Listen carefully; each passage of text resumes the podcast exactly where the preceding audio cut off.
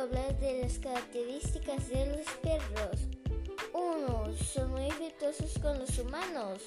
2. Tienen un sentido del olfato muy agudo. 3. Tienen un amplio espectro auditivo. 4. Son capaces de detectar el movimiento y la luz a la distancia.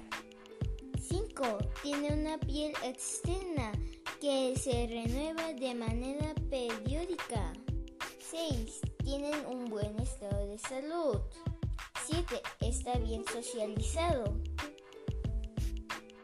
8. Evita confrontaciones innecesarias.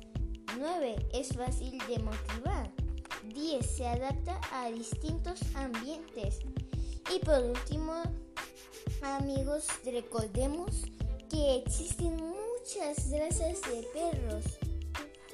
Y el perro es el mejor amigo del ser humano. Adiós amigos, espero que les haya gustado mi podcast. Adiós.